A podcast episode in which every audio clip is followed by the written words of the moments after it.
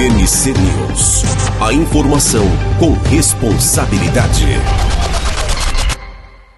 Olá, pessoal. Hoje vamos falar da segunda onda da Covid-19 ou da primeira que nem acabou. A Covid-19 foi descoberta no final de 2019 em Wuhan, na China. Desde então, a doença declarada como pandemia tem acometido progressivamente diferentes grupos populacionais em todo o mundo. O termo segunda onda da pandemia diz respeito a novos surtos que podem ocorrer após um declínio inicial na taxa de contaminados pelo vírus.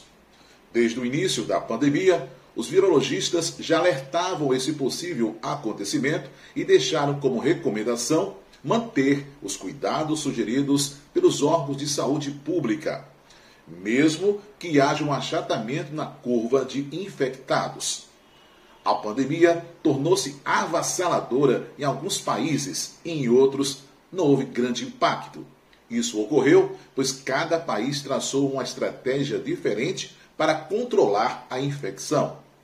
A Organização Mundial da Saúde, OMS, alertou que o coronavírus pode nunca desaparecer totalmente e também enfatizou os possíveis riscos se as pessoas se descuidarem e voltarem aos padrões de comportamento que prevaleciam antes das medidas de bloqueio serem implementadas.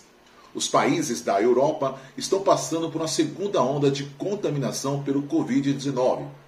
Depois de desacelerar com sucesso os surtos no início do ano. Especialistas apostam que a segunda onda será menos mortal pelo fato de já possuirmos acesso a exames que podem ser grandes auxiliadores na descoberta precoce da doença, permitindo iniciar o tratamento o mais rápido possível. O Brasil é um país de dimensões continentais e suas regiões vivem diferentes momentos em relação à pandemia. Algumas regiões já vivem o momento de redução do caos e mortalidade, enquanto outras localidades ainda permanecem com número crescente de casos. Mesmo com a flexibilização da quarentena, é importante lembrar que as pessoas precisam fazer a sua parte. As principais formas de disseminação do vírus são por meio de contato direto entre as pessoas e pela dispersão no ar.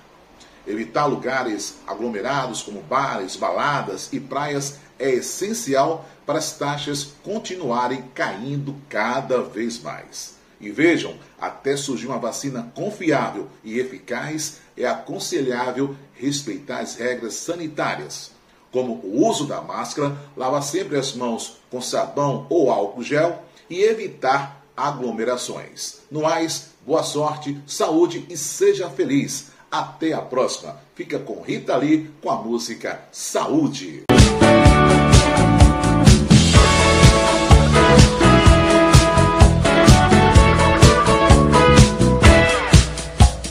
Me cansei de lero-lero. Dá licença, mas eu vou sair.